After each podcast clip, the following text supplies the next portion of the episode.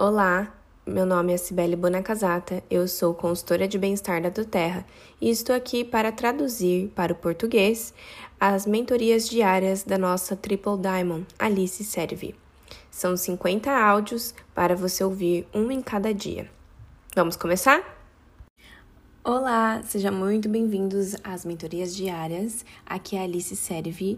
Nós estamos na chamada número 6 hoje e nas próximas cinco chamadas nós vamos falar sobre como efetivamente dar amostras de óleos essenciais. Primeiro de tudo, nós vamos falar sobre por que nós damos amostras em primeiro lugar e por que que isso é tão importante. E depois, um pouco do básico e o que você precisa saber sobre dar amostras. Nós também vamos estar falando sobre como é, enviar a amostra e como colocar as expectativas corretas e também sobre como acompanhar essa pessoa para que ela tenha uma experiência maravilhosa com os óleos essenciais. Então, primeiro de tudo, por que, que a gente dá amostras de óleos essenciais? Algumas pessoas pensam, poxa, isso toma tanto tempo e realmente é caro, você tem que investir dinheiro. E elas tentam vender os óleos e chamar para uma classe sem ao menos ter feito a outra pessoa propriamente testar os óleos essenciais. Bom, a Doterra é uma das empresas de marketing de relacionamento que mais crescem nos últimos anos e de maneira muito rápida. E nós temos uma razão para isso. Porque nós focamos tanto no nosso produto e nós deixamos com que as pessoas tenham a experiência do produto antes mesmo delas é, serem requisitadas a fazer a compra nós estamos à frente de muitas outras empresas nesse mesmo ramo. E óleos essenciais têm um sentido muito experienciável, que você pode ouvir qualquer coisa sobre óleos essenciais, mas até você ter uma dor de cabeça e alguém te oferecer um peppermint ou um patch tense, e aí minutos depois sua dor de cabeça for embora, você não imagina o poder dos óleos essenciais e o quão rápido eles fazem efeito. Então, a gente sempre fala que quando você começa o seu negócio ou até mesmo quando você começa a compartilhar os óleos essenciais, que a primeira coisa que você deve querer fazer é dar amostras para o máximo de pessoas no, na sua lista de networking, pessoas ao seu redor, sua família, pessoas no seu trabalho e perguntar para eles é, qual, quais os tipos de desconfortos que eles estão lidando problemas de saúde que eles estão lidando em casa ou com eles mesmos e deixe eles testarem o produto. Agora, isso tem sido tão promissor. Uma das razões porque nós temos tantas mães no nosso negócio. E eu sei que muitas outras companhias estão olhando para a do Terra e pensando: nossa, como eles atraem mães jovens. Eu digo, é um mercado muito bom para atrair. Primeira coisa, elas não compram somente para os benefícios próprios da saúde delas, mas também para as várias crianças que elas têm em casa, que precisam cuidar, e seus companheiros. Então, elas têm muito poder de compra. E além disso, elas estão muito, muito interessadas em remédios naturais. As pessoas têm ficado muito frustradas com os efeitos colaterais e os vícios que vêm com uh, o medicamento. Então, é tão importante que a gente dê amostras. Inclusive, às vezes eu ouço uma pessoa ou um grupo de pessoas que chegam com essa coisa nova dizendo que, olha, é mais efetivo e é rápido e você cresce no seu negócio muito mais rápido se você não der amostras. E este com certeza não é o caso. Na verdade, Cada pessoa que tem tido muito sucesso neste negócio passou pela fase de dar amostras. Então, se algum dia você ouvir algo parecido com isso, eu quero que você pense: deve ter um motivo pelo qual essa é uma das primeiras companhias a chegar a um bilhão de dólares. E isso é com certeza pelo jeito que a gente dá a amostra para as pessoas. Então, você realmente deveria estar usando essa amostragem nas pessoas e realmente vale a pena gastar esse tempo e esse dinheiro. Agora, uma das outras coisas que eu gostaria de falar com vocês sobre que muita gente pensa que quanto mais rápido esse processo de amostragem acontece, tipo, se eu consigo é, decidir fazer um negócio e começar a compartilhar com as pessoas, e então em dois dias eu tenho uma classe. E aí encontro meus amigos e falo: Ei, venha pra minha classe às sete horas.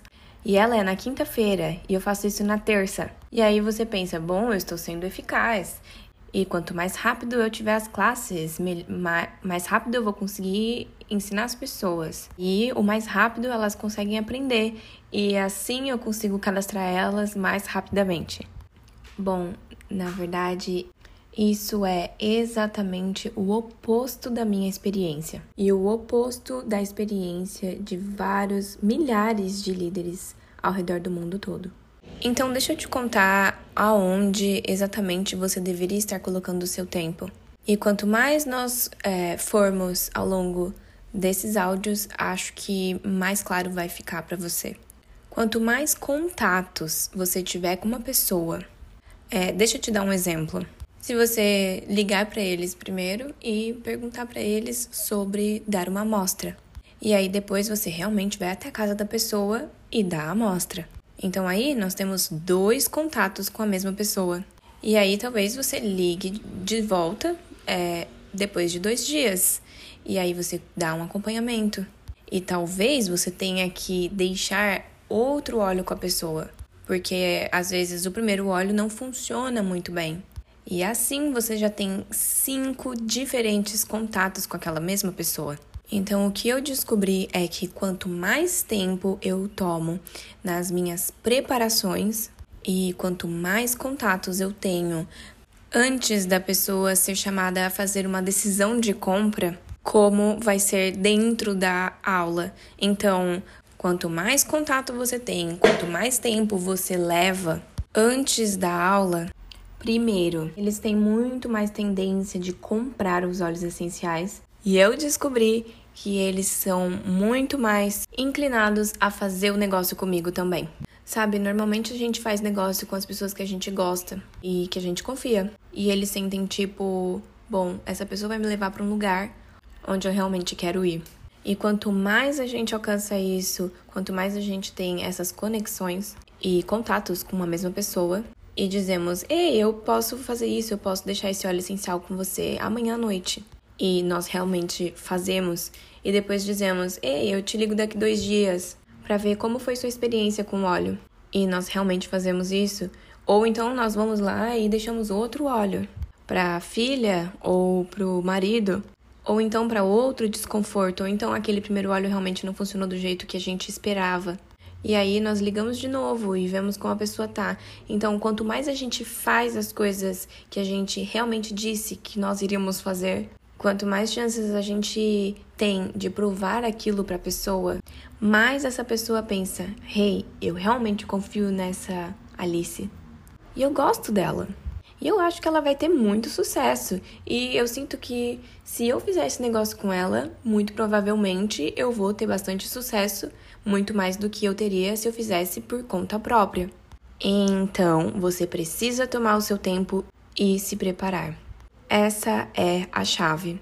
Inclusive, um dos maiores erros que eu já vi é quando a pessoa chama alguém para classe e a gente vê que que aquele convidado realmente não foi bem preparado para aquela aula. E nós vamos falar mais sobre isso nos próximos áudios. Quando uma pessoa vem para aula e aí ela fala: "Ah, eu acho que eu preciso falar com meu marido". Isso é um problema em relação à sua preparação quando você deixou a amostra. Se você tivesse preparado o suficiente a pessoa, você não teria esse problema durante a sua aula. E se alguém vem para sua aula e fala: "Ah, eu não tenho muita certeza, eu acho que é um pouco caro. Deixa eu pensar mais sobre isso." Isso, exatamente isso, me diz que você não teve, não tirou muito tempo com a sua preparação. Se você tivesse feito a preparação da forma correta, você não teria esse problema durante a classe. E também, se alguém vem para a classe e está hesitando um pouco em mostrar para as outras pessoas, compartilhar os olhos com as outras pessoas. E se essa pessoa não falou para os amigos e parentes sobre essa experiência com os olhos, isso também é um problema de preparação.